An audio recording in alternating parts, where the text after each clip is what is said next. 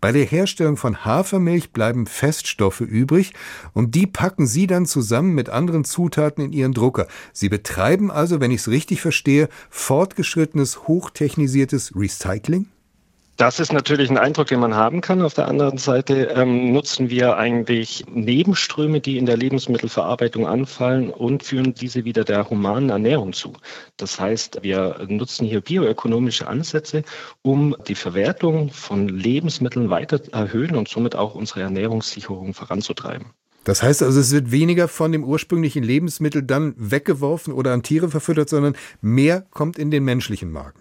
Ganz genau, das ist das Ziel. Wir vergeuden leider wirklich einen sehr großen Teil unserer sehr wertvollen Lebensmittel bei der Produktion, aber vor allem auch bei den Verbraucherinnen zu Hause. Und wir haben hier einen Ansatz, um äh, auf beiden Seiten anzugreifen. Das heißt, dass wir ähm, Reststoffe aus der Produktion, aus der Herstellung verwenden, aber auf der anderen Seite mit der Technologie auch wirklich on-demand herstellen. Das heißt, nur die Lebensmittel herstellen, die wir gerade auch verzehren möchten. Sie arbeiten auch mit Resten von Hefe, die bei der Bierherstellung anfällt. Was stellen Sie damit an? Hefe beinhaltet sehr wertvolles Protein und ist eine sehr große Proteinquelle. Dieses Protein äh, nutzen wir zusammen mit einem Startup hier aus der Region, aus Essling, das wirklich sehr innovativ ist. Und wir möchten hiermit ebenfalls eine Grundlage schaffen für beispielsweise Alternativen, wie zum Beispiel Meat Alternatives, aber auch in ganz anderen Bereichen Protein anzureichern. Das ist ebenfalls äh, aus dem gleichen Aspekt heraus sehr interessant, denn wir nutzen hier einen Reststoff und führen diesen auch wieder der Ernährung zu, der gut schmeckt, das ist immer ganz wichtig, und super funktionell ist. Noch eine Zutat an und mit der Sie forschen sind Pilze. Warum ist das ein spannendes Lebensmittel? Die Pilze haben ebenfalls eine ganz tolle Funktionalität. Sie haben sehr viel Ballaststoffe, die neben den Proteinen ganz, ganz wichtig sind für unsere Ernährung.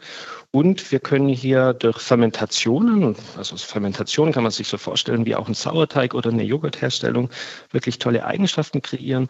Die Pilze ähm, stellen eben die Proteine her. Wir können zum Beispiel einen veganen Käse damit herstellen. Das ist unser Ziel, der gleichzeitig auch ein natürliches Käsearoma mit sich bringt.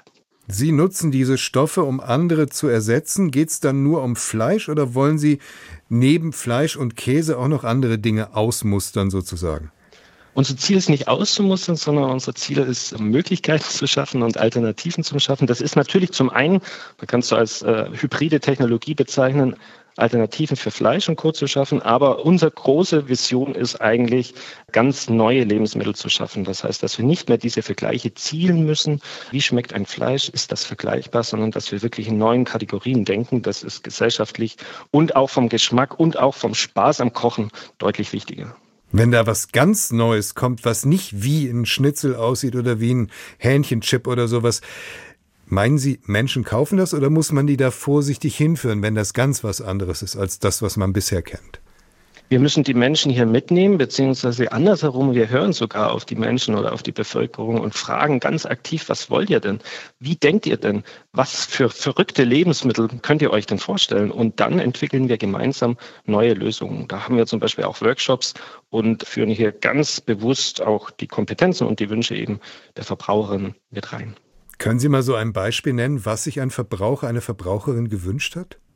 Das sind vor allem Kombinationen aus Eigenschaften, beispielsweise, dass wir sehr, eine sehr crunchy Textur haben. Das heißt, dass es wirklich knistert beim draufkauen, also im Mundgefühl letztendlich, wenn ich es verzehre, aber gleichzeitig auch ein ganz weiches Produkt ist. Also es kommen hier gerade so texturelle Eigenschaften durch, die dann komplett unerwartet sind.